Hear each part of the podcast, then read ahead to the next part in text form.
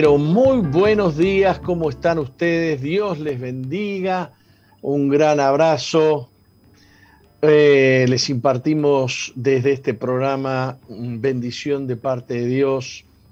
Le agradecemos a Dios por la oportunidad de estar en contacto con ustedes. Saludamos a todas las personas que ya están entrando en mi fanpage y este es el programa de Misión Vida para las Naciones, la iglesia que Dios plantó en Uruguay para que juntos alcancemos lo imposible. Y quien les habla es el apóstol Jorge Márquez.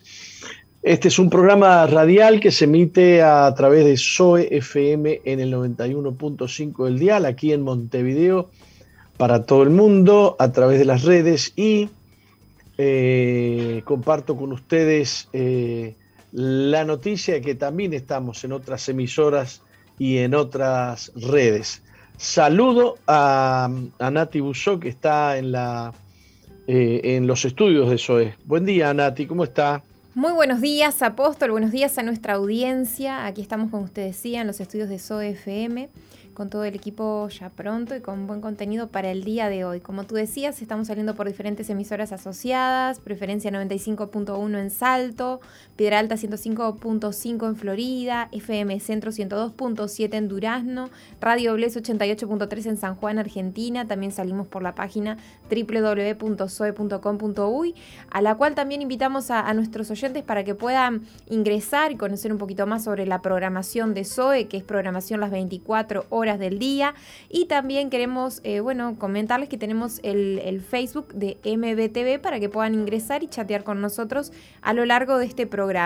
Tenemos también abierto el WhatsApp de la radio que es 094-929-717 y si nos sintonizan desde el exterior pueden anteponer más 598 94-929-717 y enviarnos sus mensajes y contarnos desde qué parte de Uruguay nos están sintonizando o del mundo, ¿no? Amén.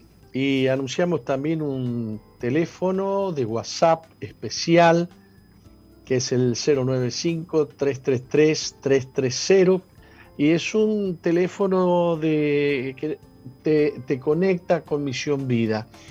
Eh, mm, básicamente lo que más nos interesa de ese teléfono es que tú puedas eh, hacer tus peticiones de oración, porque oramos por todas las personas que escriben un pedido de oración, pero es un teléfono en el que puedes solicitar información acerca de Misión Vida, eh, puedes solicitar información acerca de los eh, grupos amigos.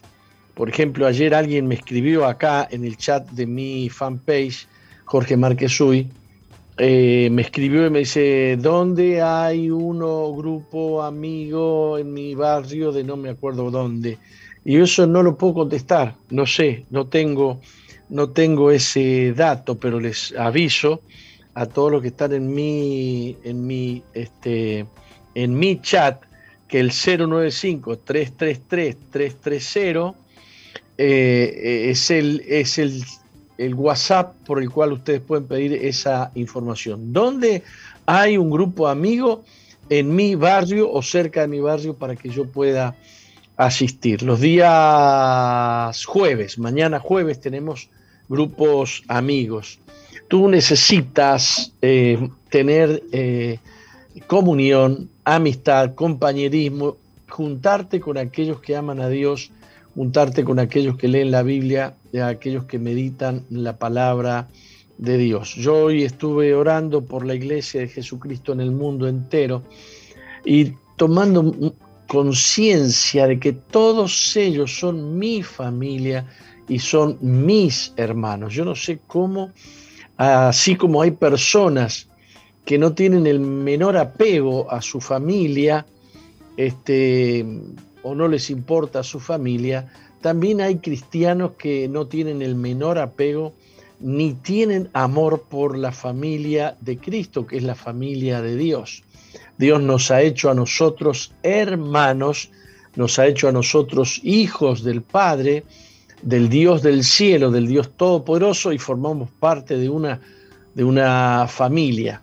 Entonces, este, sería bueno que vos busques una, un grupo amigo donde, donde congregarte mañana jueves Y esto lo vas a encontrar en la página web de Misión Vida, www.misionvida.org, o lo podés consultar al 095, como te pusimos recién, 333-330.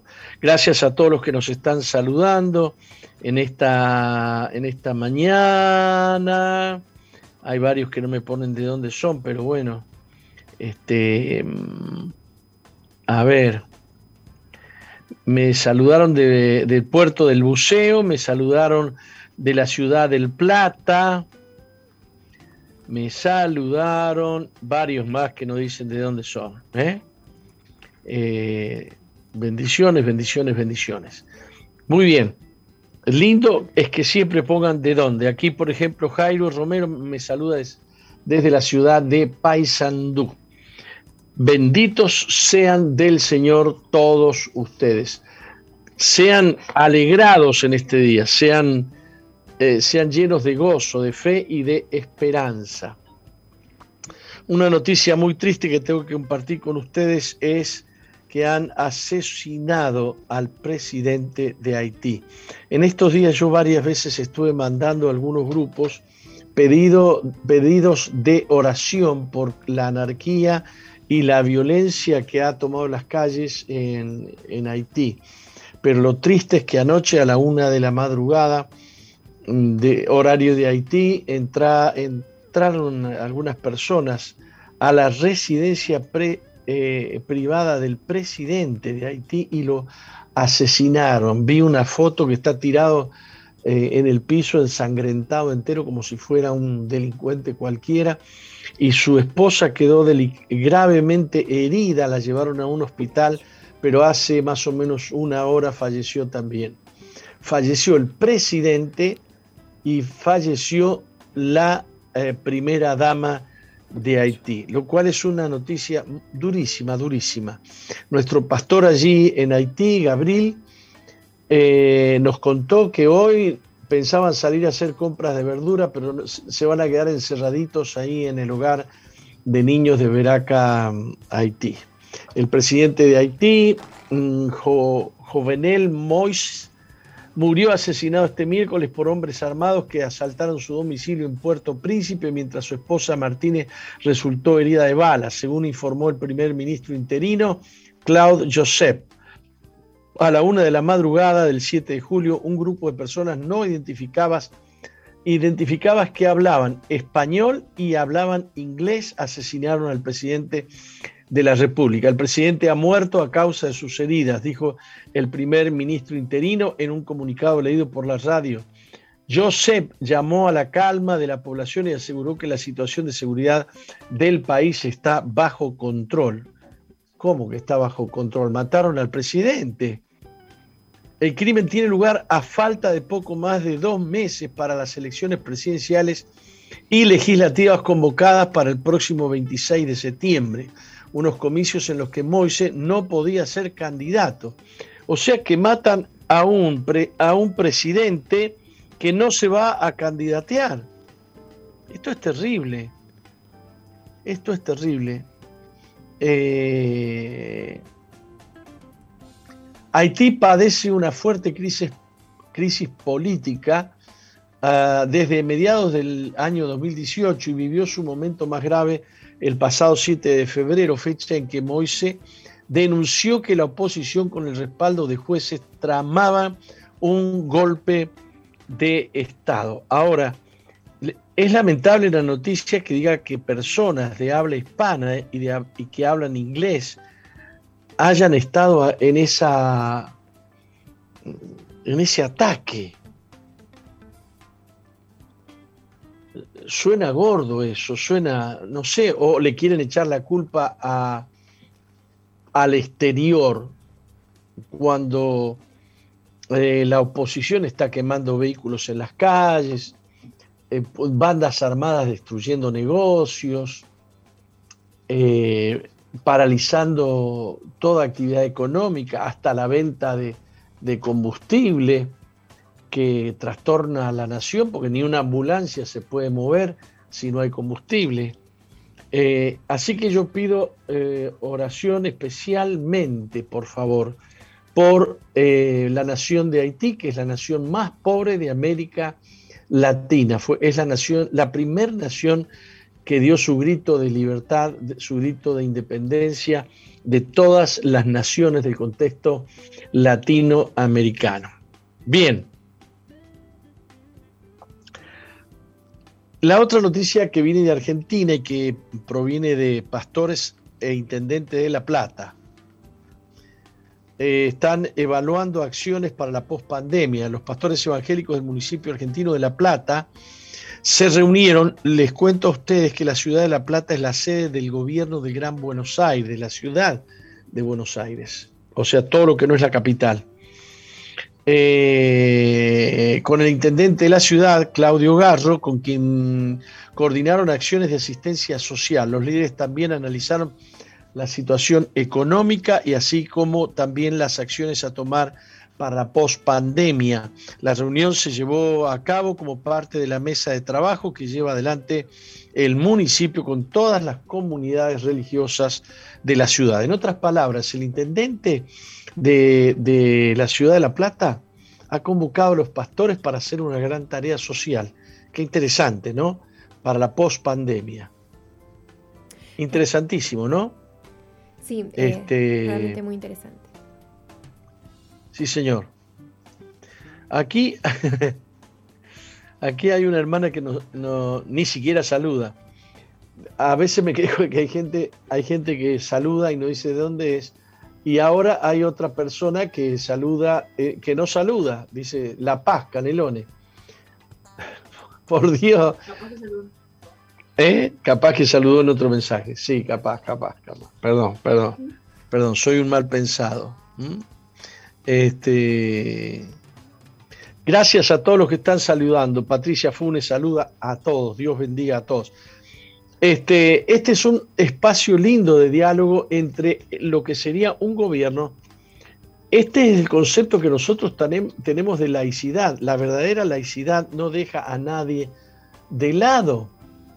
Se, se, suscitó una, discusión en, los medios o en las redes eh, la semana pasada aquí en Uruguay porque no sé qué funcionario público se saca una foto con unas personas y atrás aparece una cruz. Eh, por supuesto que es un símbolo muy usado por los católicos en, en todas partes. Y los evangélicos lo usamos en el templo y quizás colgadito eh, del cuello. No somos tan adeptos a tener tantas cruces. Pero este funcionario parece que tenía en su despacho o en alguna oficina, que no sabemos si era pública o no,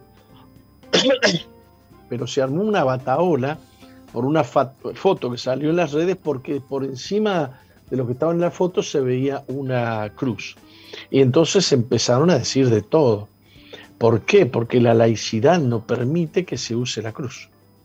¿Me está escuchando, Sí, estoy tratando de recordar, o más bien estuve tratando de buscar la noticia bien, que, sí, fue muy, muy hablada en los medios. Eh, sí, sí, sí, fue. Si no me equivoco, alguien de, izquierda, que, bueno, del partido de, izquierda, que, bueno, criticó al, actual gobierno, ¿no? Eh, por, porque un funcionario tenía una cruz ahí atrás. Una cruz chiquitita. Ahora, pero claro. Esto de, esto de eliminar las cruces de los hospitales y de todo. Ah, los saludé, me dice Mónica Sala, ¿eh? Los saludé. Muchas gracias, Mónica Sala. Perdón. Este. Bien, estoy aquí matándome, poniéndome gustas. Gracias a todos los que. Eh, aquí está de Punta Rieles. Ven, ¿qué estaba diciendo? Hubo un gobierno laicista acá en Uruguay de un presidente que era el dueño de un periódico que escribía la palabra Dios con minúscula. Tenía un desprecio terrible por la religión, tenía un desprecio terrible por los curas y por el cristianismo. Eh, no creía en Dios. Y exigía que la laicidad em, reinara, le digamos así. y mandó a eliminar todas las cruces de todas partes, de todos los lugares del Estado. Ahora, eh, un diputado, un senador, un... pueden colgar... ¿eh? Ah, perdón, encontré aquí, el diputado del Frente Amplio, Enzo Malán, fue quien denunció en redes sociales em, a... Espérame un segundito. A, eh, bueno, a, un a la Oficina Dependiente de la Administración de los Servicios de Salud del Estado, a ACE, a Leonardo Cipriani, ¿no? Sí, ah, ahí está. La foto era del señor, del doctor Cipriani. Al presidente de ACE. claro, el presidente de ACE es, un, es católico. Es católico. Y será que él quiere tener la cruz ahí. Ahora fíjese cómo debiera funcionar la laicidad. Porque este, así como el, el doctor Cipriani cuelga una cruz, yo aquí no tengo ninguna cruz colgada, no es que soy de, los hinchas de colgar cruces, no, no, no. Pero, eh, pero defiendo el derecho del doctor Cipriani a, su fe y a tener esa cruz colgada, porque se le da la gana, porque, porque está de acuerdo a su creencia y a su conciencia. Y la idea sería que por causa de la laicidad él no tiene derecho a colgar una cruz. Mire, yo he visto funcionarios públicos que cuelgan toda clase de estupideces en la pared. Cualquier cosa. Hasta un chancho descuartizado, qué sé yo. Se fueron a cazar jabalí, sacaron una foto y lo pusieron. Y ponen eso en una, en un, qué sé yo, en, en una dependencia del Estado. Nadie se fija para nada en cuáles son las fotos o las cosas que cuelgan. Eh, eh, pero si ponen una cruz, salta la laicidad. Este laicismo jacobino que, que tiene eh, una, una, sopa en, en, Uruguay, un caldo de cultivo en Uruguay, es durísimo, es durísimo. Yo le, le voy a decir a usted cómo tiene que funcionar esto de la cruz. Bien. No puede ser obligatorio colgar una cruz en dependencia del Estado por causa de la laicidad. Nadie puede obligar a nadie a colgar una cruz. De la misma manera, nadie debiera, debiera quejarse o obligar a nadie a sacar una cruz. Porque esto responde a la conciencia, a la fe, a la libertad de expresión. Cuando mm, los derechos humanos en el artículo 18 dice que tenemos derecho a expresar nuestra fe en público y en privado, incluye edificios del Estado. Es una barrabasada lo que se piensa aquí en Uruguay respecto de que no se puede, no se puede, no se puede. La laicidad es una forma de gobierno abierta que le da lugar a todo, que es tolerante con todo. Pero se ve que la laicidad es intolerante, básicamente, básicamente, con la religión cristiana. Bueno,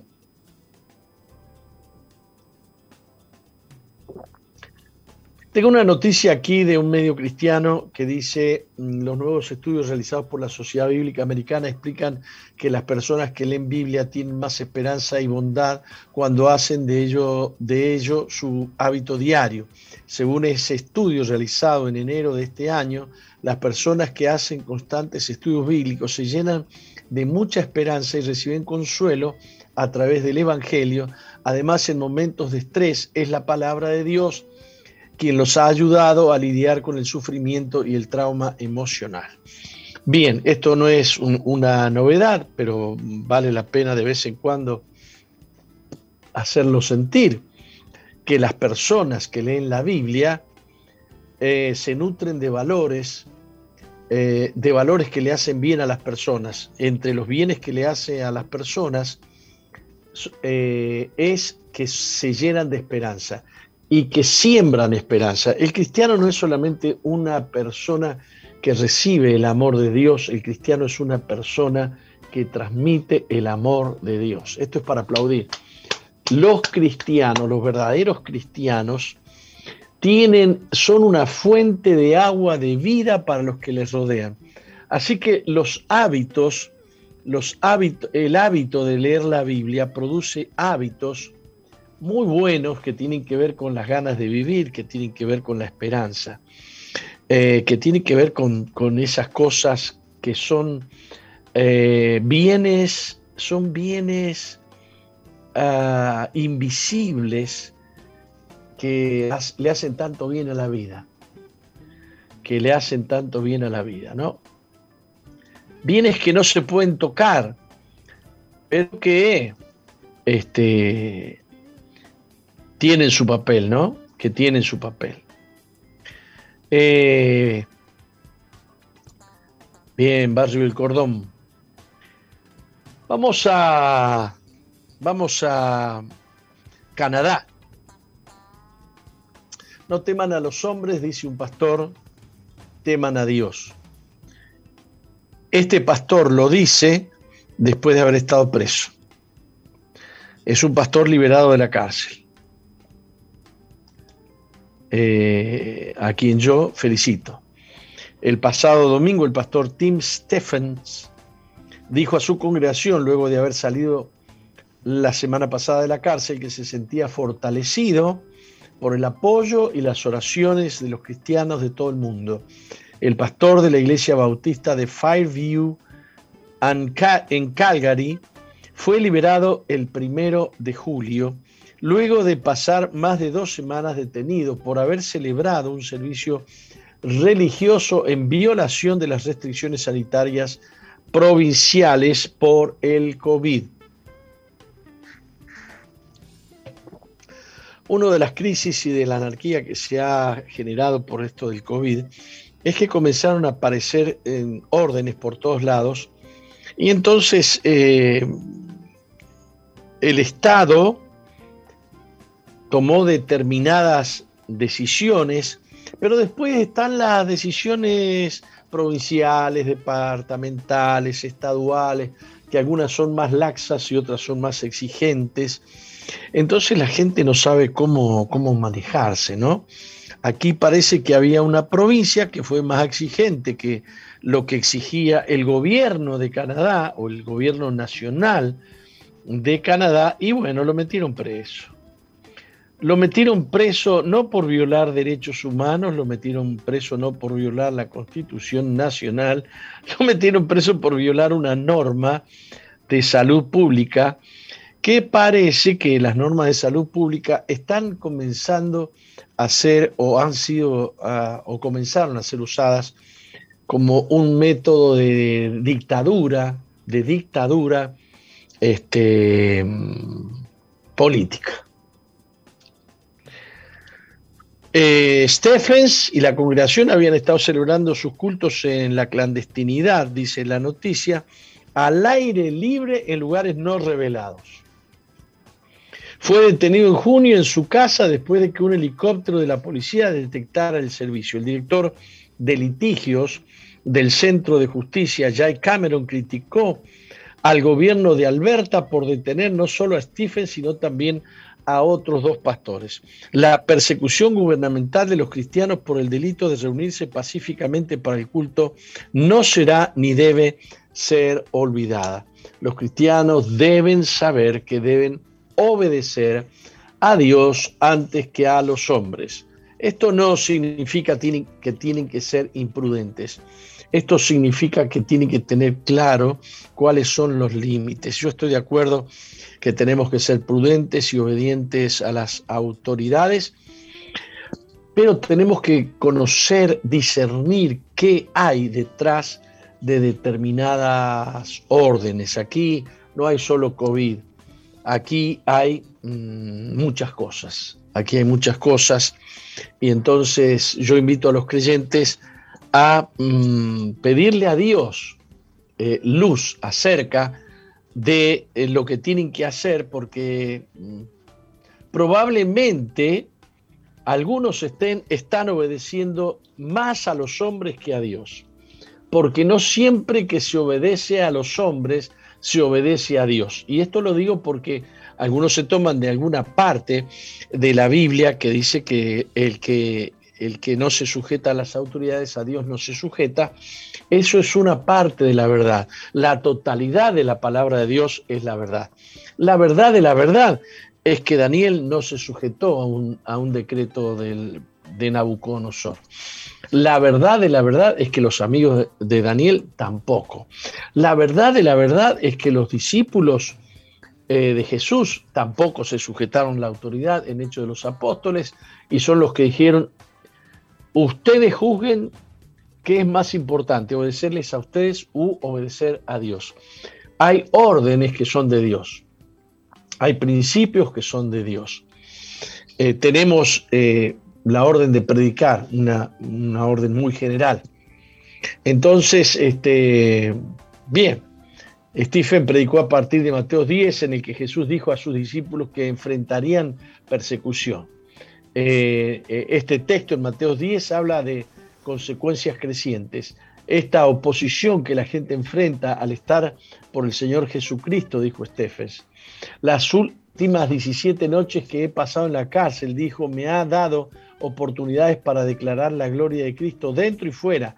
Nunca ha habido un momento en mi vida en el que haya sido tan odiado por la gente, pero nunca ha habido un momento en mi vida en el que me hayan sentido tan amado por la gente. Al mismo tiempo, no temas a los hombres, grita desde los tejados que Jesucristo es el rey de todos los reyes, teme a Jesús. Miren, yo me he sentido, me he sentido eh, discriminado, maltratado por no creyentes y por creyentes por mi decisión de no vacunarme. Me he sentido presionado, terriblemente presionado, y me han mandado a callar y que no hable. Eh, y, yo me, me, he cansado de decir que no me vacuno y que a nadie le obligo a que no se vacune. Marque, pero usted tiene mucha influencia, usted se tiene que callar. Yo tengo influencia y usted también, todos tenemos influencia y cada uno utiliza su influencia. La libertad de pensamiento, la libertad de conciencia y la libertad religioso no es religiosa, no es para los que tienen menos influencia, es para todos. Es para todos. ¿Me estarán entendiendo los creyentes que me escuchan? Se está Entonces, muy bien. Eh, usted lo entiende. Te, te comprendemos y porque te explicas bien, apóstol aquí hay un, tema, yo tengo un problemita con el sonido que se me, por momentos se me superpone, hay algo que está conectado que no sale bien acá. Yo no sé cómo sale en la transmisión, ¿no? Yo lo estoy escuchando por... Se me siente como un retumbo. Cuando hablas vos y yo, se siente como un, qué sé yo. Por acá se escucha bien, pero... Eh, perdonamos a quien esté embromando. O mejor dicho, perdonamos a quien esté eh, monitoreando los aspectos técnicos de esta transmisión. Vamos a un corte, ¿qué le parece? Enseguida volvemos, así que no se vayan. No cambies la sintonía. Enseguida regresamos con Misión, Vida.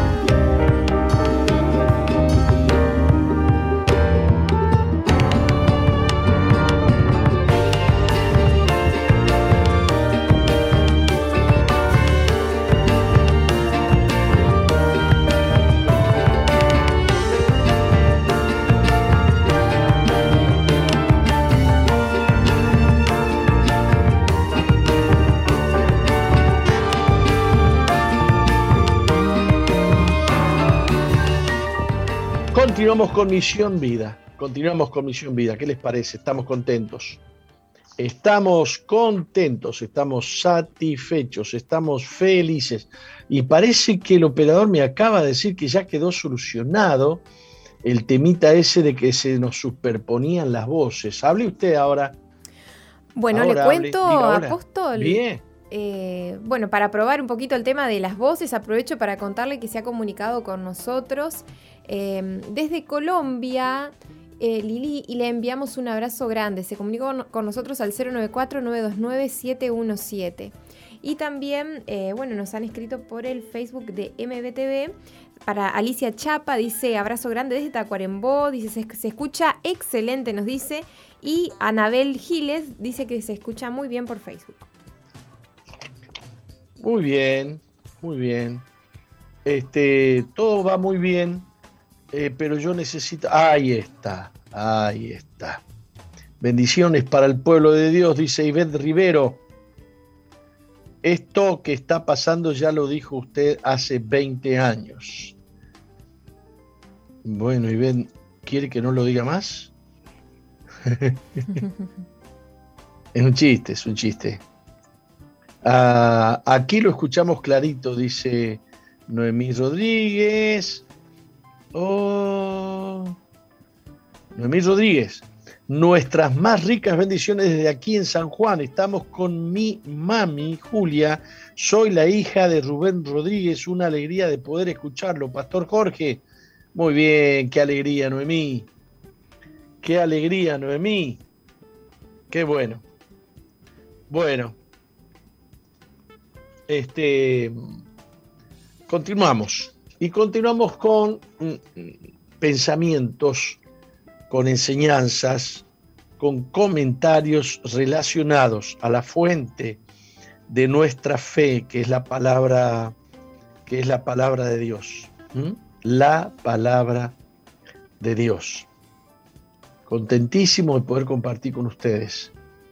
Eh, Canelones se escucha se escucha, besitos, dice Estela. Dice una hermana acá. Bien. Sale bien el sonido. Qué bárbaro. Gracias por todas las respuestas. Se escucha bien, dice otra persona. Buenísimo, muy bueno. Muy bueno.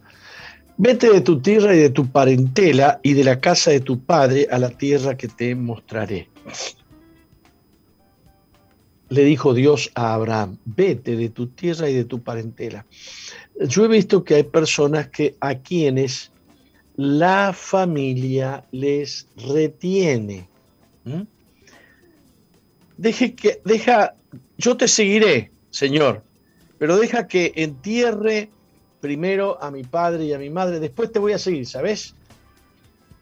Y justamente le estoy poniendo aquí me gusta a, a, una hija muy amada, venezolana, María Ángela Aparicio, que me enteré esta mañana que su mamá está muy mal y ella ha sufrido mucho con que voy a, a, visitarla o no voy. Tengo un llamado de Dios aquí en Montevideo, no lo tengo, voy, vengo. Hay, se presentan luchas, se presentan luchas este, yo les conté que mm, mi mamá no se oponía a que seamos pastores, pero que, que primero que recibamos un título universitario y después quisiéramos lo que quisiéramos. Era el sueño de ella, que sus hijos sean universitarios y esa, esa era la herencia que ella nos quería dejar.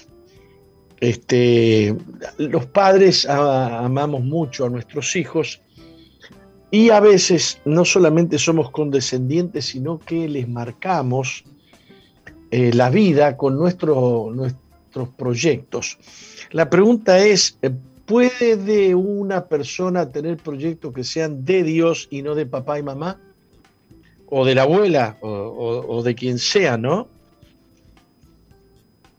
Lo cierto es que esto de obedecer a las autoridades, y de honrar al padre y a la madre, etcétera, etcétera, se complementa. La verdad de Dios, la suma de tu palabra es la verdad, dice la Biblia. Entonces, tenemos que conocer el contexto de una aseveración que hacemos respecto de la Biblia.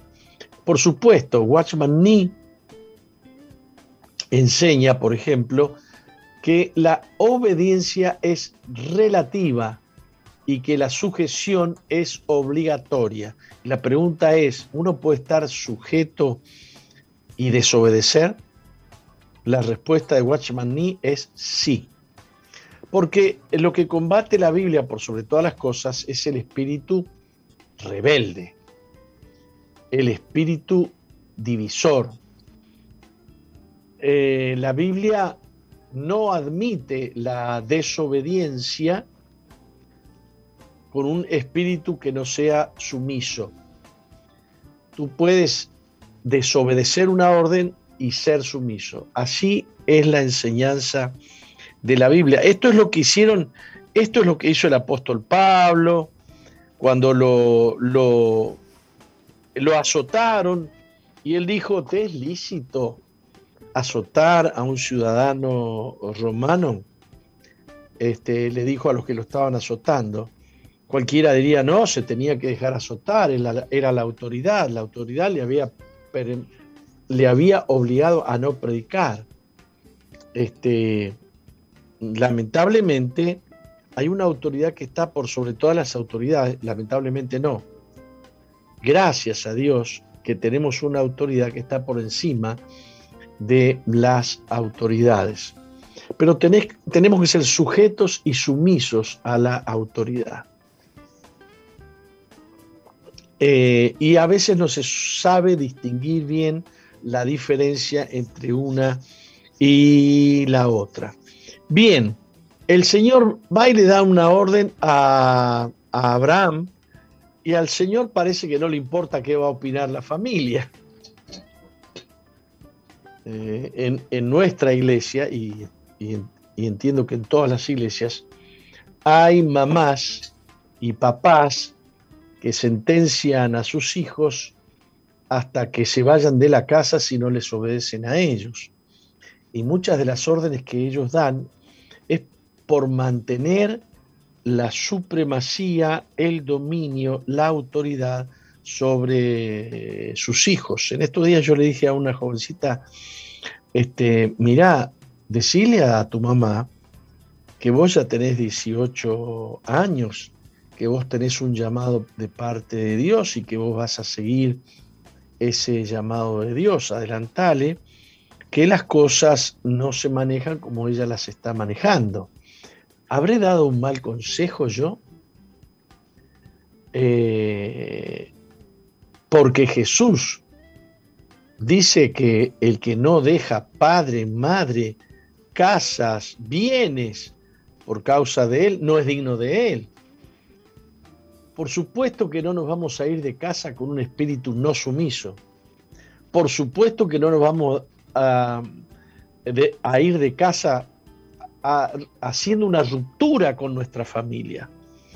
Pero lo cierto es que hay algunas autoridades que deciden que va a haber una ruptura si vos le obedeces a Dios. Es un tema importante eh, por la fe Abraham obedeció a Dios cuando fue llamado para salir al lugar que recibía, recibiría por herencia y salió sin saber a dónde iba. Cuando Abraham obedeció, no solamente obedeció, no sabía dónde se iba a acostar, no sabía qué iba a comer, no sabía nada. Agarrá tus pertrechos y comenzá a caminar hacia la tierra que yo te voy a mostrar. Le dijo Dios, parece que no le dio muchas indicaciones, porque Dios no necesita darte muchas indicaciones para saber si sos obediente o no. Si vos obedeces la primera, puede ser que seas obediente en la segunda. ¿eh? ¿Para qué te va a dar la segunda, la tercera, la cuarta? Ay, si vos te vas a poner mal. Este,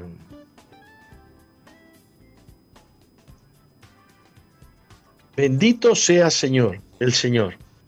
Este, Dios le iba a dar una tierra por herencia y salió, dice Hebreos 11:8, sin saber a dónde iba. ¿Qué estaba haciendo Dios?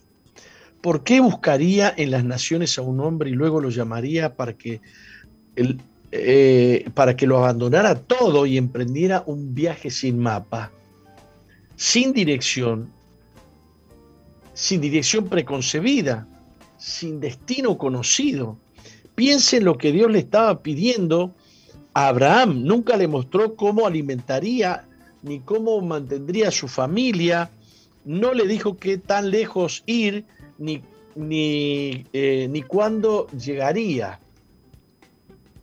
Eh, pretender hacer eh, algo así con un, con un misionero o con alguna persona, si, este, cuando, si uno lo hace, este, suena un poco cretino, ¿no? Suena un poco cretino. en Misión Vida, acostumbramos que, queremos que las personas sean obedientes al llamado de Dios y que no pregunten tantos detalles. Muchas veces personas me dicen, bueno, pastor, pero dígame, yo hace poquito, creo que hablé de esto, le dije a una persona, bueno, ¿te, te animás a hacerte cargo de un hogar? Orá y contestame. Y le vi en la carita, ¿dónde? ¿De, damas o de varones? ¿Cómo? ¿Cuándo? Y cuando le vi esas ganas le dije, mira, no te voy a decir ni dónde, ni cuándo, ni cómo. Simplemente te quiero preguntar si estás disponible. Dios hoy te está demandando que estés disponible. Si tenés que pagar tu casa, y trabajar 30 años para pagar tu casa no estás disponible. Si tu, si tu mamá está viejita y este, te dice que no, que no te vayas, que no la dejes a ella, y Dios te está llamando a una obra misionera y te retiene el sentimiento de la familia. Mira que yo defiendo la familia, ¿eh? Mira que yo no, no, soy de aquellos que le gusta mm, eh, romper familias. Aquí me pone Sandra Barrera, responder al llamado de Dios es lo máximo. Así que esto de obedecer a las autoridades es verdad, pero hay que obedecer a la autoridad máxima. ¿Mm? Eh,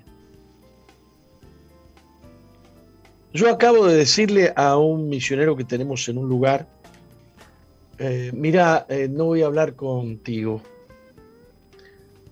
porque cuando vino y me dijo, yo tengo un llamado a, tal parte, y yo generalmente lo freno. Mirate, orá, orá, orá. Orá que el Espíritu Santo te confirme, mirá que vos tenés esto, mirá que vos tenés lo otro. No, no, pero el Señor me ha llamado, yo voy, yo voy, yo voy.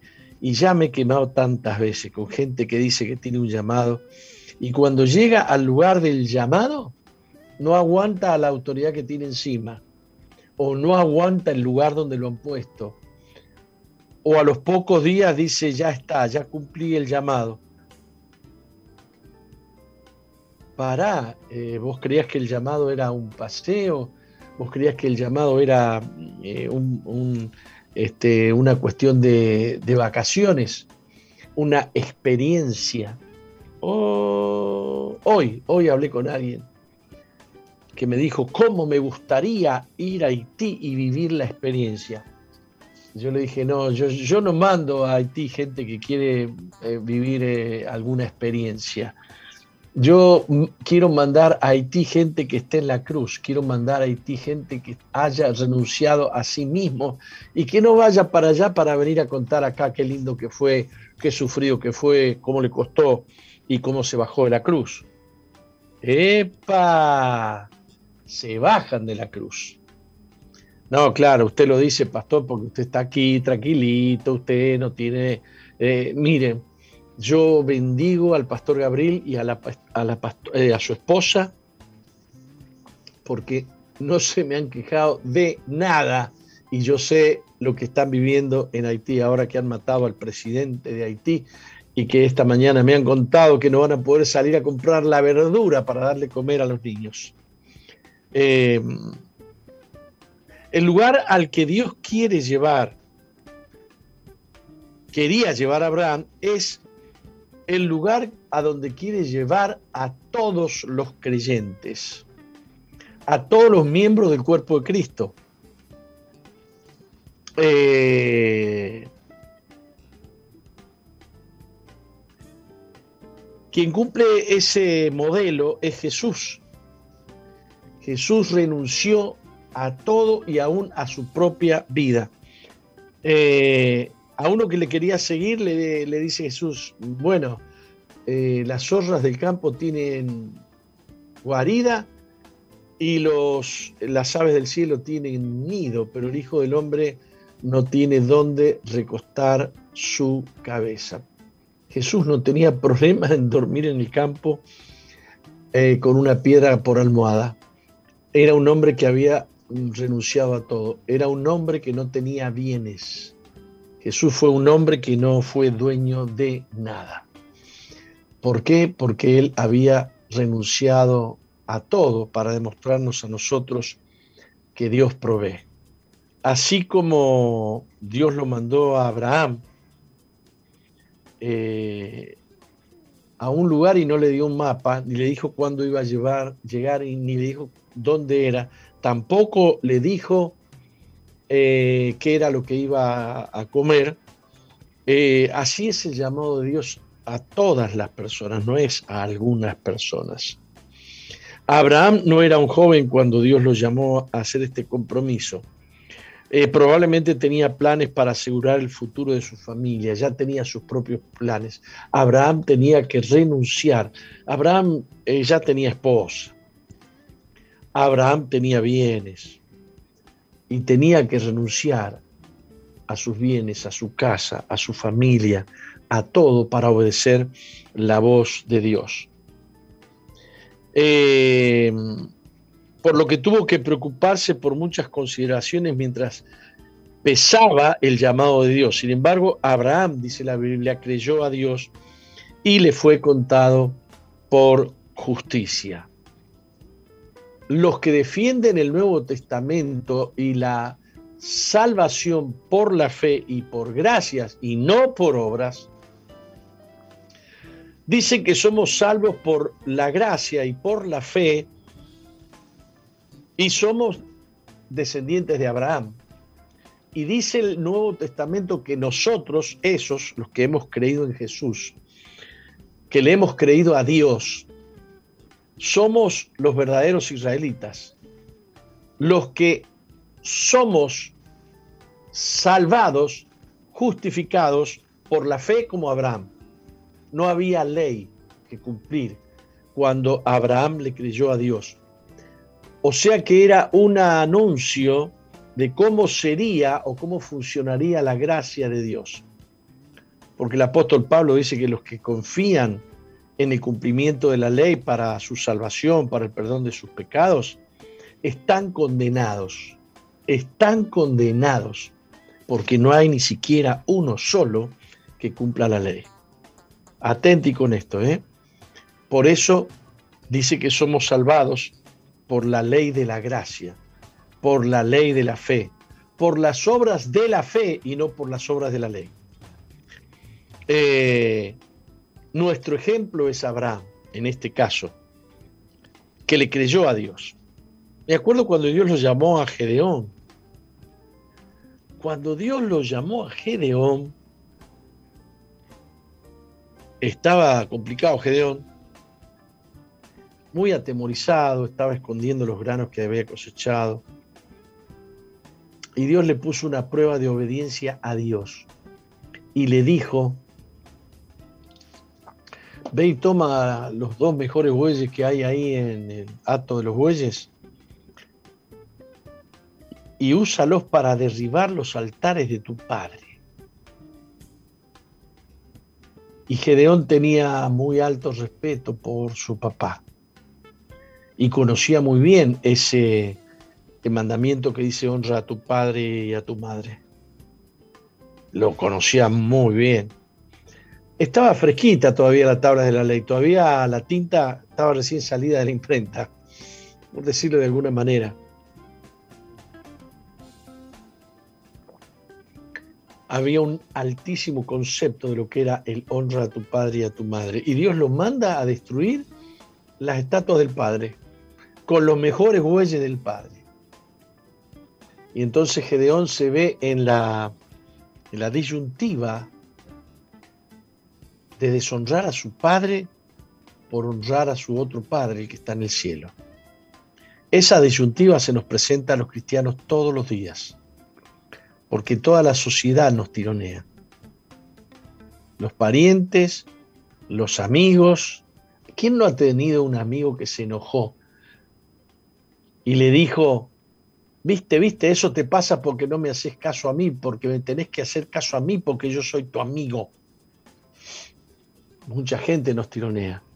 Los amigos, las novias, los novios, los papás, las mamás, los abuelos. Y hasta un determinado versículo de la Biblia que pareciera que los estamos desobedeciendo cuando nos resistimos a algunas cosas de algunas autoridades que se han puesto sobre la ley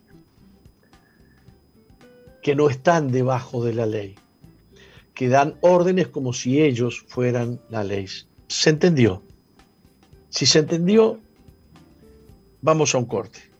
Enseguida volvemos, no se vayan.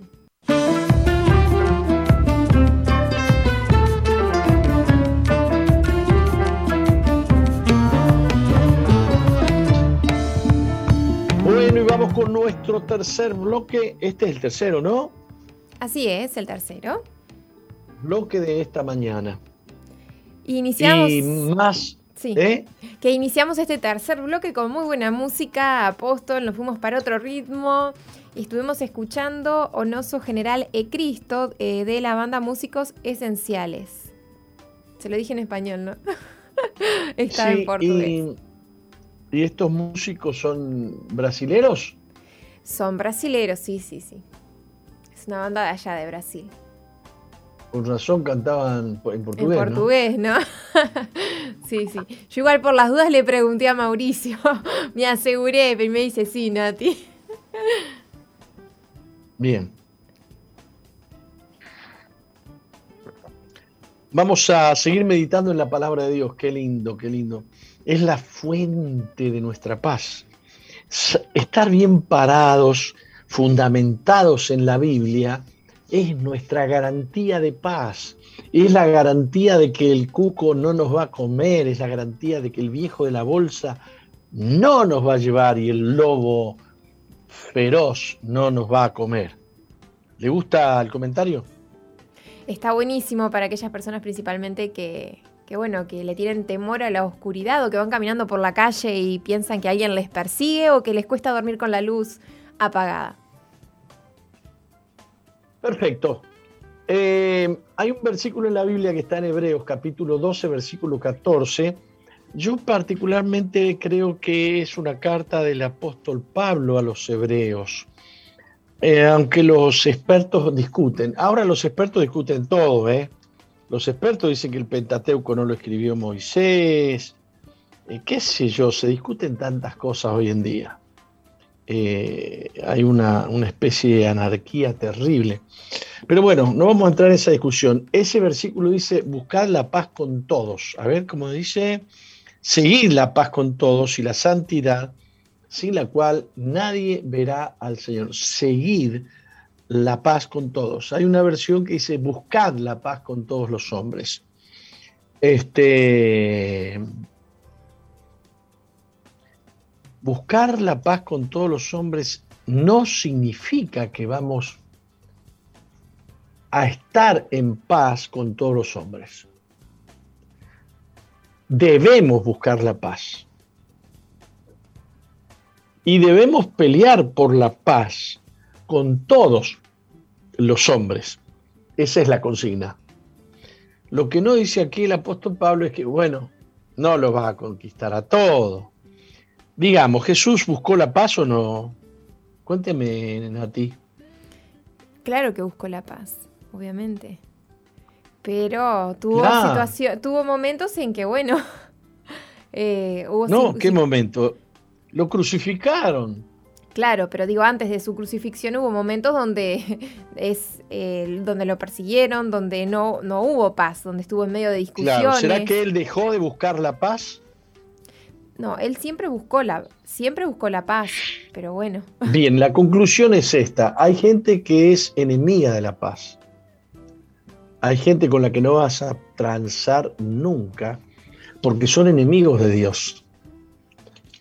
Detestan a Dios, detestan la palabra de Dios. Yo no sé si comenté acá eh, de, una, de una hermana que ministra en la iglesia y que yo la, cuando ministra, cuando ella canta, la quiero abrazada, mira, porque hay una unción en ella.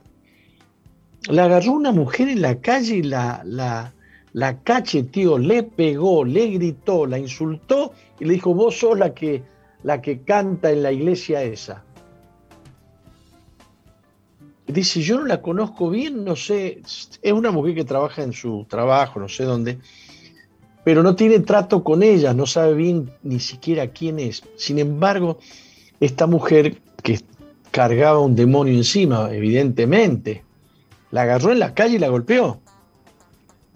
¿Usted me entiende? Una cosa e, es la orden de buscar la paz con todos o seguir la paz con todos y otra cosa es si yo me tengo que amargar porque no lo logro. Y la otra es, ¿cuándo tengo que dejar de buscar la paz? ¿Usted me puede contestar esa pregunta? Debemos de buscar la paz siempre. No debemos dejar de buscar la paz. Ajá. Porque como vos decís, apóstol, o sea, y como le pasaba a Jesús, Jesús buscaba la paz, pero hay personas que no, no, buscan la paz. Y bueno, no debemos eh, desanimarnos. No solo que no buscan la paz, odian la paz. Y te odian por culpa de la paz que vos tenés tal cual. Eh, queda claro, ¿no? Queda muy claro. Mateo 5.9, bien, bienaventurados los pacificadores porque ellos serán llamados hijos de Dios. O sea que el premio no es porque lograste la paz, el premio es porque sos un pacificador. Y porque perseveramos. El premio es porque perseveramos en buscar la paz. ¿Mm? Pero muchas veces buscar la paz significa transar. Hola habrá paz si se desa tal o cual cosa. Voy a un ejemplo que más de una vez me tocó escuchar, de alguna mujer cristiana que tiene un esposo lascivo, un esposo que ve pornografía y que después quiere practicar con su esposa temas de la pornografía que mira y su, esposa trastornada. Y hay dos clases de mujeres cristianas. Una que dice, la palabra dice que hay que obedecerle al marido, pero viven mal. ¿Para qué le obedece al marido? Y para tener paz. ¡Wow! Y hay otra que dice, no, no, no, esto es pecado, esto está mal. Y entonces, este, tampoco tiene paz. Una no tiene paz porque está haciendo algo que sabe que Dios no lo, admite. Y la otra mm, no tiene paz porque obedeciendo a Dios tiene guerra. ¿Se dio cuenta de lo que le estoy diciendo? Sí. Me viene, me viene a memoria también el caso de, Israel, ¿no? Cómo ellos buscan la paz y con su enemigo, y, cómo uno a veces tiene que ceder, eh, cómo ha cedido, por ejemplo, eh, Israel a determinadas tierras, ¿no? En busca de esa paz. Bueno, el tema es cuando tenemos que ceder a determinados principios por causa de la paz o por causa de lograr algo deseable. ¿Mm? Eh, esta mañana estábamos hablando con algunas personas, eh, cristianos que están en política, y este, en un momento yo les dije, bueno, hay que ver qué es lo que queremos alcanzar, porque si, nos, eh, si vamos con esta persona eh, es una decisión políticamente conveniente, pero esta persona no tiene los valores que nosotros, que nosotros tenemos. Eh, entonces este otro parece que nos va a ir peor, pero este comparte los valores que nosotros tenemos. Y, entonces parece que la paz estuviera a veces ah, relacionada con la conveniencia. Y no es así. Pero sí es verdad que buscar la paz significa tomar iniciativas de hacer las cosas correctamente. Correctamente. Me viene a la memoria otro caso. Un esposo que no se ha portado muy bien. Y su esposa no quiere saber más nada con él y lo echa de la casa. Y el hombre pide perdón y se, vuelve con todo su corazón a su casa y quiere que su esposa mm, este, lo, lo, perdone y su esposa no lo quiere perdonar. O mejor dicho, le dice, te perdono, pero no contigo nunca más. O contigo, ya estoy cansada, ya estoy podrida. Entonces él argumenta con la Biblia, le lleva la palabra de Dios y le dice, estoy orando por vos, quiero volver a casa, te amo, mujer, papá, papi, papá, papá. Ah, y me tocó, me tocó tener que decirle, espérate, deja de argumentos, deja, amala, simplemente amala, conquistala con amor, no le expliques la Biblia tanto, ni le digas que es, es desobediente y que la Biblia y que la Biblia está atada a un resentimiento, a un recuerdo, a lo que sea. Este muchacho de verdad que le ha pedido perdón a Dios y a su esposa, pero la esposa está herida. ¿Cómo busco la paz? Yo le digo, pero ella no me escucha. No le digas, amala, amala.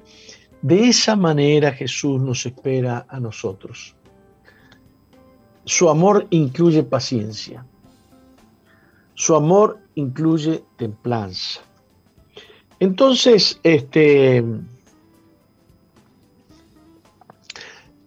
dice un proverbio de la Biblia, el hermano ofendido es más difícil de ganar que una ciudad fortificada y las contiendas son como cerrojos de fortaleza. Hay cosas que son muy difíciles de lograr hablando de lograr eh, la paz el hermano ofendido es más difícil de ganar que una ciudad, ciudad fortificada. ¿Qué voy a hacer? ¿Voy a dejar de intentar la paz con mi hermano porque es más difícil que una ciudad fortificada? ¿Es demasiado buscar la paz? Bueno, aquí estamos en otro aspecto del asunto de la búsqueda de la paz, buscar la paz. No, tengo que seguir buscando la paz con mi hermano. Eh, Francis Francipane cuenta la historia de que una hija les había dejado un pájaro, eh, que más bien parece un pajarraco. Y entonces eh, la, hija se fue, viajó, no sé cómo era, y cada vez que le querían dar de comer con, con la mano o le acercaban la comida, el pájaro les picaba fuerte y les hería la mano y no sabían cómo, cómo hacer con este pájaro, porque se acercaban al pájaro y el pájaro los atacaba. Y entonces se cuenta Francis que él dijo en un momento, y, y, al final, ¿para qué queremos este pajarraco? ¿Quién necesita este pájaro? Este pájaro es agresivo, papá, papá, papá. Y la señora decidió amar al pájaro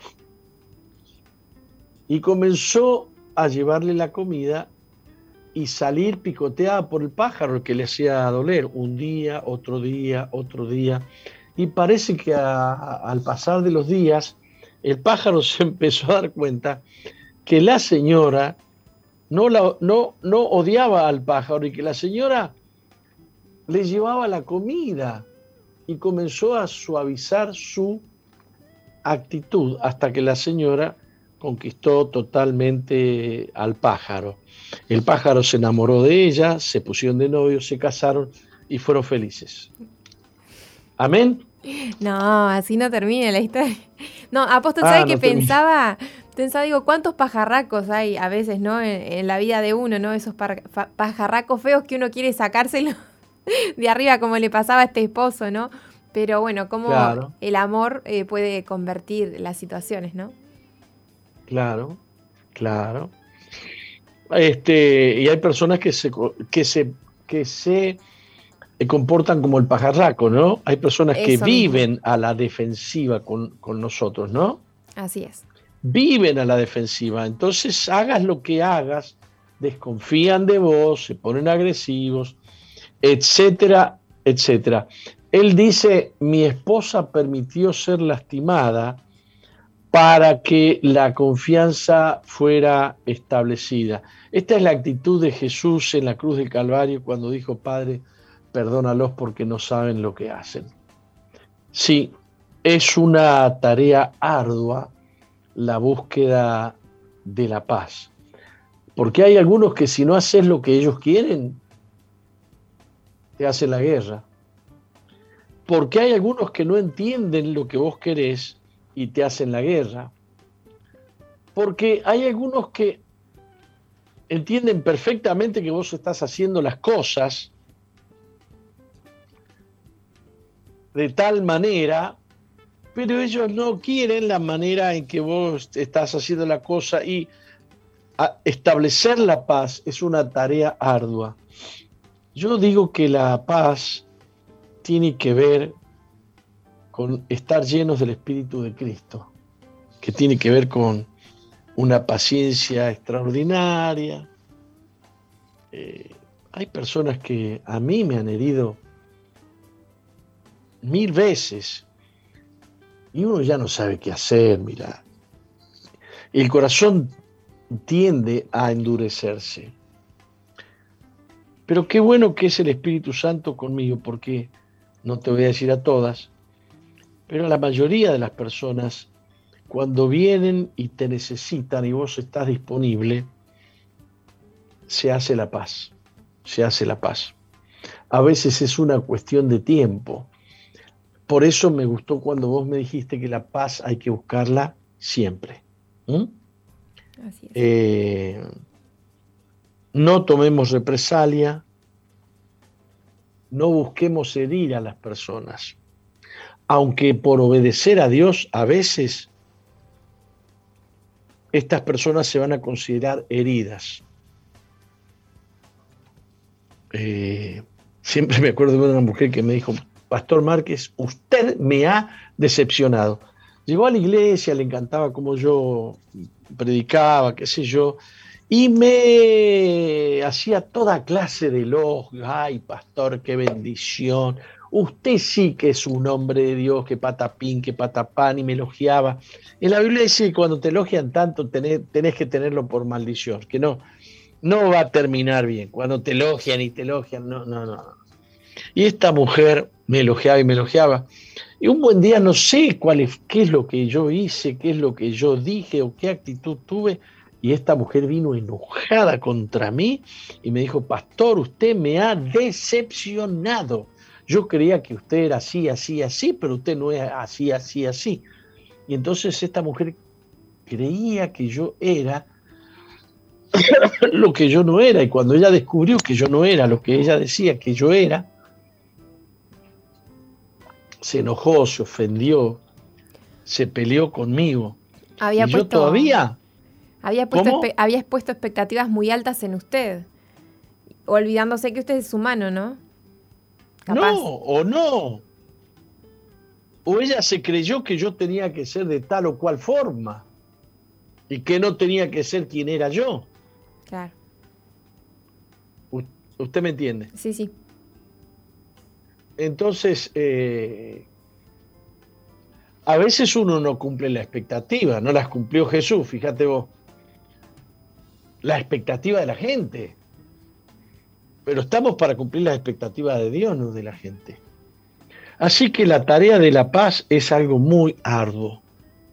Por eso oramos y le entregamos a Dios todas nuestras cargas para que Él nos dé su paz que sobrepasa todo entendimiento. Padre, bendice a tu pueblo hoy aquí. Venimos con esta enseñanza, Señor,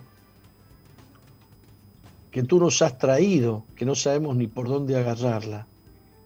Pero tu espíritu que está en nosotros nos guía en sabiduría, en inteligencia y en prudencia.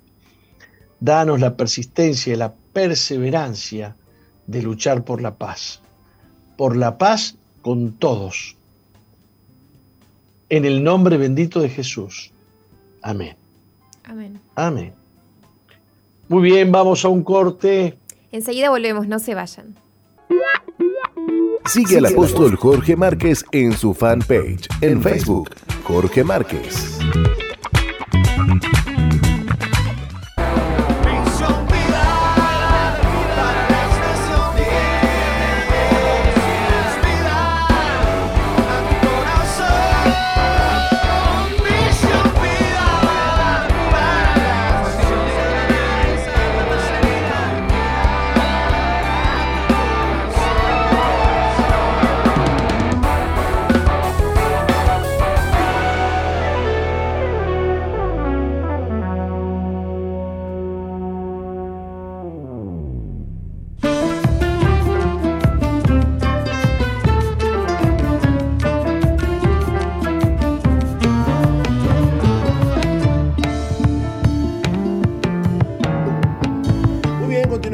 Misión Vida. Nati, ¿cómo le va? ¿Qué cuenta? ¿Qué dice? Está lindo acá adentro, ¿eh? Está calentito. ¿eh? Está agradable en los estudios de SOFM. Exacto. Bueno, le cuento que, vio, hay días que, se ve que el aire no funciona, porque estos otros días No, no, es la temperatura. Lo que pasa es que hoy hay más humedad, entonces este ah. funciona todo y no hace tanto frío tampoco, ¿no? Y también me vine más abrigada. Pasé mucho frío estos otros días. Pero bueno, aquí estamos, felices y contentos en los estudios de SOFM. Le cuento que estuvimos escuchando música uruguaya. Estuvimos escuchando a Fer Lima con el tema Resucitaste. Ya quedó colgado en Misión Vía 2.0 para que vos lo puedas volver a escuchar, compartir también con familiares y con amigos, como siempre les decimos. Bueno, qué lindo, qué lindo, qué lindo programa, qué lindos temas que se tratan.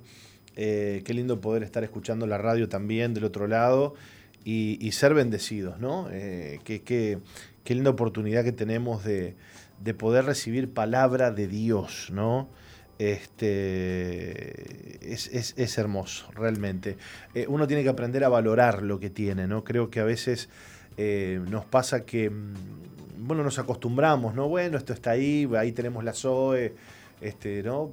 Bueno, sí, ahí tenemos la Biblia, ¿no? Ahí tenemos al Señor y, no le damos la importancia que le tenemos que dar eh, a, las bendiciones que Dios, que Dios nos da. ¿no? A veces este, hasta que no las perdemos o hasta que no podemos hacer determinada cosa, no valoramos lo que realmente Dios nos ha dado. ¿no? Y, con esto que digo, eh, creo que entra en todos los aspectos, ¿no?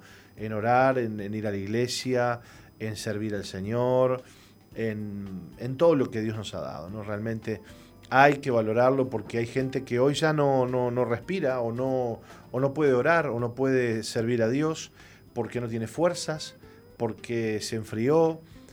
Vaya a saber el motivo. Lo importante es que tenemos que ser agradecidos con lo que Dios nos ha dado y yo soy un agradecido por la radio, le digo. ¿eh? Soy un agradecido. Yo conocí al Señor a través de la radio hace ya 26 años.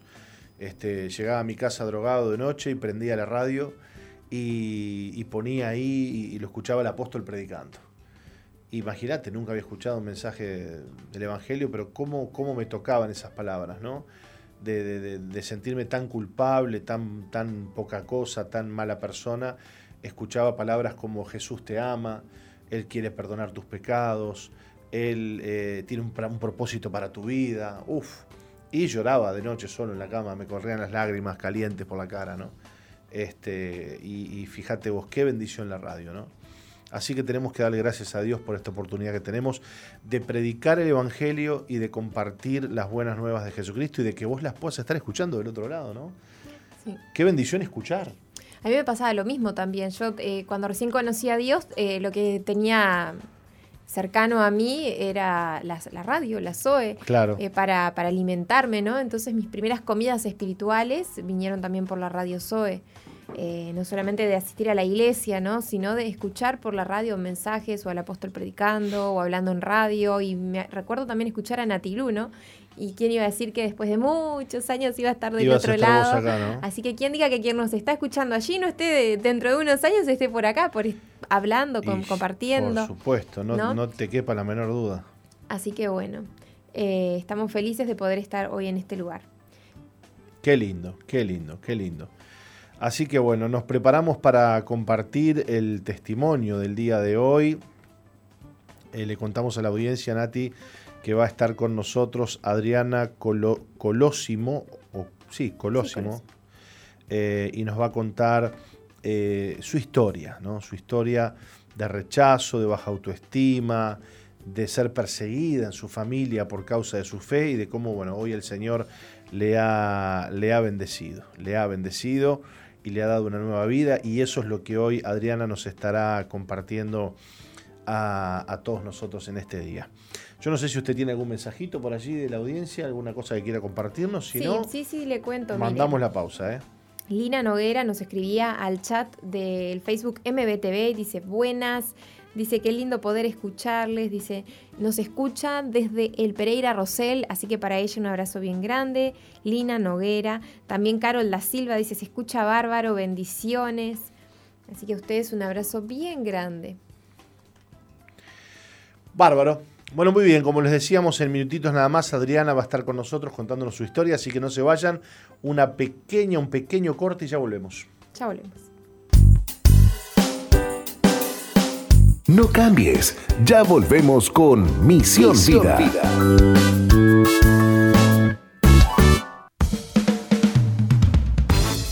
Sigue al apóstol Jorge Márquez en Twitter e Instagram arroba Jorge Márquez, Jorge Márquez Uy. Y suscríbete al canal de YouTube Jorge Márquez. Jorge Márquez.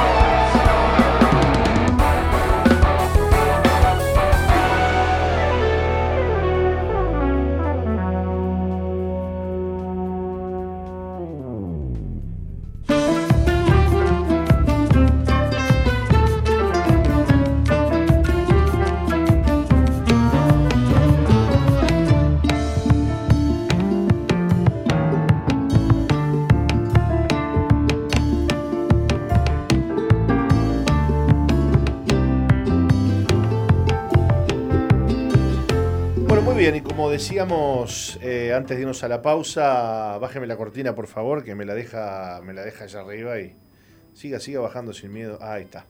Eh, bueno, no tanto, ¿no? Déjeme una cosita ahí como para. Eh, Adriana Colosimo está con nosotros y hoy nos va a compartir su historia, su testimonio. Adriana, bienvenida, ¿cómo estás? Hola, ¿qué tal?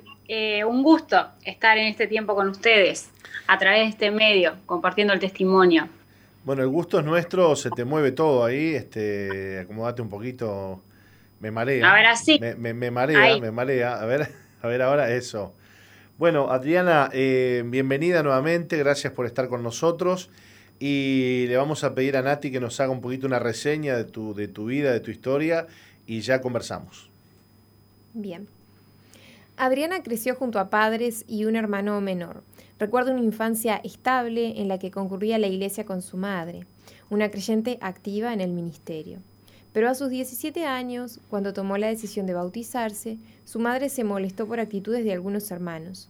Desde entonces su mamá se alejó de la fe y empezó a importunarla para que dejara de congregarse.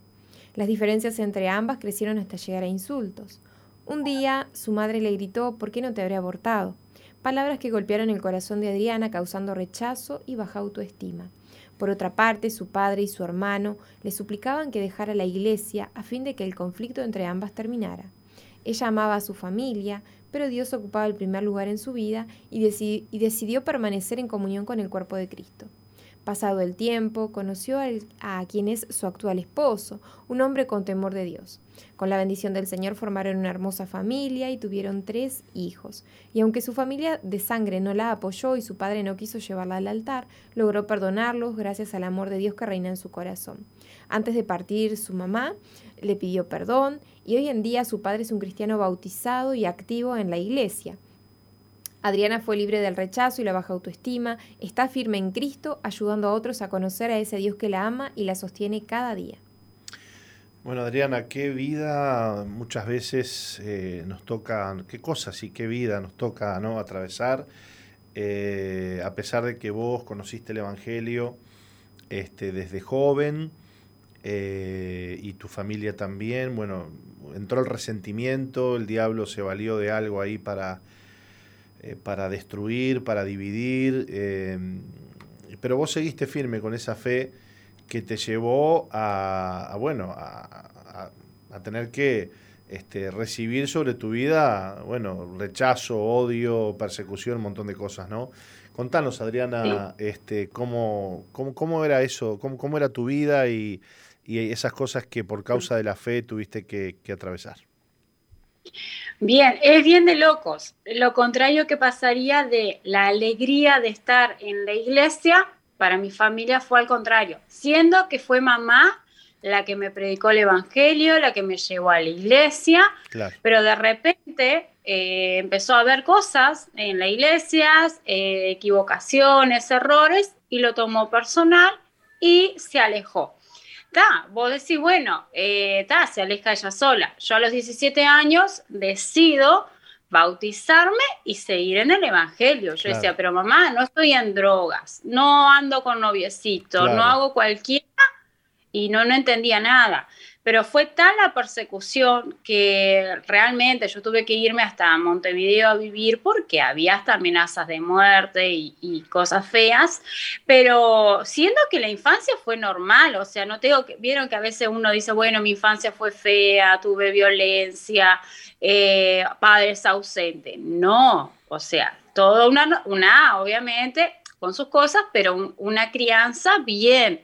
Y de repente, porque decido seguir a Cristo, seguir en la iglesia, no hacer cualquiera, no tener el apoyo de casa fue fuerte y todavía, claro, empezó a generarse todo ese rechazo, pero ¿cómo, cómo si yo me sentí siempre amada, cómo que no me querías tener? ¿Cómo fue eso lo del aborto?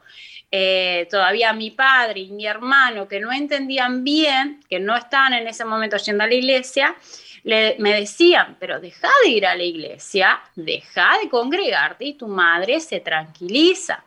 Pero yo decía, pero ¿cómo, papá? No, no entiendo si estoy haciendo las cosas bien, estoy estudiando, que eh, yo soy maestra actualmente, está estudiando magisterio, eh, estoy estudiando, estoy haciendo las cosas correctas, ¿cómo que deje la iglesia? O sea, si, si no me hace mal, al contrario, pero no que tu madre, y fue bastante, un proceso largo, fueron varios meses. Ahora, eh, eh, claro, hoy, hoy lo ves, eh, bueno, lo estás viendo hoy, por supuesto, desde la perspectiva correcta, ¿no? Pero este, sin duda que no queda otra explicación que una guerra espiritual, ¿no?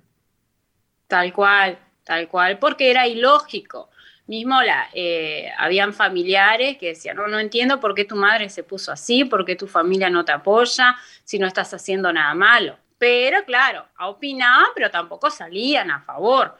En ese interín me, caso con, mi esposo eh, y, también, o sea, eh, uno de mis tíos iba a salir de testigo y, y, y, mi madre se puso ahí bajo amenaza y no, no salió, salió otra persona de, de la iglesia, o sea, todo porque era de la iglesia, todo porque seguía ahí y que, claro, la lógica de las personas que no entienden el mundo espiritual que te dice, deja la iglesia, deja de congregarte, anda una vez cada tanto. Y yo no, o sea, yo estaba metida sirviendo a Dios, haciendo lo correcto. Este, por eso cuando veo que hay personas que dicen, ay, hoy está lloviendo, no quiero ir a la iglesia, eh, no tengo ganas. Yo, yo me iba eh, sin saber cómo, al volver, sabiendo, perdón, a que al volver iba a tener problemas en casa, pero pero no dejaba de congregarme. Y, hoy, como tú decías, pasan los años y veo el fruto de haber permanecido, porque mamá se entrega a Cristo, vuelve a Cristo eh, a, final después de un accidente, vuelve a Cristo y el año pasado acompañé a mi papá a bautizarse y, está yendo a la iglesia, o sea, eso años atrás era imaginable. Era, inimaginable, claro. Claro, no tenía ganas de vivir, no tenía ganas de, nada, no llega a querer autoeliminarme, pero sí con pensamientos, que obviamente la, pastora eh, me ayudó a, salir de todo eso, ¿no? Y muchos encuentros y, todo ese rechazo, no podía verme en una foto, eh, de tantos insultos que, recibí en, eh, en, ese tiempo que, que me creía muy poca cosa no, no lo que soy en Cristo, ¿no? Claro. Que soy hija de Dios, pero te empezaste, digamos que te empezaste a ver con, con esos ojos, ¿no? De esos ojos de condena y de rechazo, ¿no? Claro, sí, eh, sí, sí, sí. Ahora, ¿qué, eh, poder que tienen las palabras de un padre, de una madre, ¿no? Eh, sobre la vida de sus hijos, ¿no? Sí. Este, eh, y son cosas, y son cosas, este, Adriana, son cosas irracionales, porque, claro, que no se pueden entender. ¿Cómo es posible que tu madre o tu padre se pongan así porque vos estás eh, buscando a Dios, ¿no? Eh, vos dijiste algo recién, este, hace unos minutos, que le decías a tu madre, pero mamá, yo no estoy en la droga, no voy a los bailes, no ando con hombres por ahí, voy a la iglesia, o sea, ¿Cuál es el problema? Me, hiciste acordar a una madre que le llegó a decir a la hija, te prefería prostituta. En una oportunidad me dijo, prefiero que vayas a los bailes, pero no vayas a la iglesia. Claro. Me lo llegó a decir. Anda a pecar. Ahora, ¿quién, ¿quién hablaría a través de la boca de tu madre? estoy sabiendo que no era Dios, eh, o sea, no era mamá, o sea, era un, en lo espiritual, un demonio. Sí, sí. Era un demonio. sí. Sin lugar a dudas. Sí, sí. Y toda una angustia, una opresión, el temor también. Eh, eh, fueron tiempos muy difíciles eh, el, el, permanecer. Mismo el tener miedo de vivir en tu casa. En una me, me, llegaron a echar, pero después que volví, que va a cambiar todo. Por eso en una que yo fui a Montevideo y volví, era con la promesa que iba a cambiar y no, no, no cambió. O sea, como que y eh, hacía las cosas, después se arrepentía y volvía, ¿vieron? Eso, pero nada, hubo un cambio después de años y, fue después de un accidente, o sea, Dios tuvo misericordia y por la oración y que Dios me permitió perdonar, amar, estar, eh, que pudo de nuevo ahí tener un encuentro con Dios a lo último. Y estoy creyendo que está en el cielo porque eh, perdonó, pero, o sea, volvió a Cristo en el corazón, pero eh, también eso, Dios me permitió que en esos últimos momentos estar ahí y que pueda tener un encuentro. Pero fue fuerte. Sí, sí, sí, sí. ¿Cómo? ¿Qué, es lo pastor? ¿Qué es lo contrario a lo que vos oís? Porque vos lo que oís siempre son testimonios. Por eso yo decía, pero yo no tengo ningún testimonio, pero tengo. Eh, que vos decís, bueno, estaba en la droga, estaba, no sé, cualquiera, no, Cristo me sacó voy a la iglesia y, se me arma. Y bueno, no, tu testimonio es que se ha cumplido en tu vida esa palabra de Jesús que cuando dijo yo no he venido a traer paz sino espada, ¿no? Y los enemigos serán los de tu propia, los de tu propia casa. Este, eh, cuando uno hace la voluntad de Dios y se entrega en las manos del Señor, y bueno, una de las señales que hay es que aún los de su propia casa se levantan en contra de la fe que vos tenés. Fíjate que este, vos, bueno, conociste a quien es hoy es tu esposo, este, un hombre de Dios, un hombre temeroso de Dios. No es, que, no es que te enganchaste, te juntaste, te fuiste a vivir con alguno por ahí. Eh, no, un casamiento bendecido y resulta que, este, que tu padre no te quiso ni entrar. No, no, no, eh, tuve que pedir a, pero todavía un familiar lejano que nunca, no teníamos ni relación, que ahí está, se enteró, pero papá no, y hoy se arrepiente, me dice, yo no sé por qué no estuve, no sé por qué le hice caso a tu madre. Este, y tu madre los tenía, tu madre los tenía manipulados a todos con, contra vos, digamos. Sí, sí, eh, el espíritu de Jezabel, que se mueve en la familia, era así Sí, sí, porque Eh, mi hermano también no quiso saber nada. Este, hoy ya hay una relación, pero hoy lo que te dicen no sé por qué lo hacía. Así nomás. Claro, claro. No sé por qué lo hacía. Hoy que ven que pueden disfrutar de los nietos, de los sobrinos. Eh, y cómo Dios guardó mi corazón, porque la verdad que sí. Eh, para, para, poder disfrutar de eso, de ver las promesas de Dios cumplidas, de, de, que vuelvan a Cristo, pero, o sea, es Dios, no es por mi carne, es Dios. Bueno, qué, lindo lo que estás contando, Adriana, y, sí, que es un testimonio importante eh, lo que Dios ha hecho en tu vida y, nos gozamos mucho, porque fíjate que la, peor paliza que le puedes dar al diablo es que luego de haber sido rechazada y haber recibido toda esa guerra que recibiste, eh, vos terminaste orando por tu madre, bendiciendo a tu madre, bendiciendo a tu padre, bendiciendo a tu familia. Y, bueno, esa, e, esa es la venganza del Señor, ¿viste? Contra el diablo, ¿no? Tal cual. Eh, maldigan ellos, más bendice tú. Tal cual, sí, pastor. ¿Mm? Mm. El diablo no logró doblegarte y apartarte del Señor, así que bueno, Dios eh, tiene grandes cosas para ustedes. Eh, te mandamos un, gran abrazo, Adriana, y, gracias por, por, haber compartido tu, vida, tu testimonio con nosotros. Muchas gracias a ustedes. Un abrazo. Dios te bendiga. Bueno, Nati, qué lindo testimonio, cómo Dios eh, guardó la vida de Adriana, ¿no? En medio de toda esa guerra y, y, la libró del resentimiento, del odio, de la venganza, ¿no? Esto podría haber terminado mal. Así es, y hoy vemos en Adriana una mujer feliz, ¿no? Y que ha visto y que sigue viendo las promesas de Dios cumplidas en su vida y en su familia por perseverar en el perdón y en el amor, ¿no? Exacto, tiene recompensa. Tiene recompensa. Muy bien, nos reencontraremos mañana a las 11 de la mañana por aquí, por este mismo punto y, a través de los medios que habitualmente retransmiten el programa. Así que eh, un abrazo grande a la distancia y nos vemos mañana a las 11 en punto. Hasta mañana.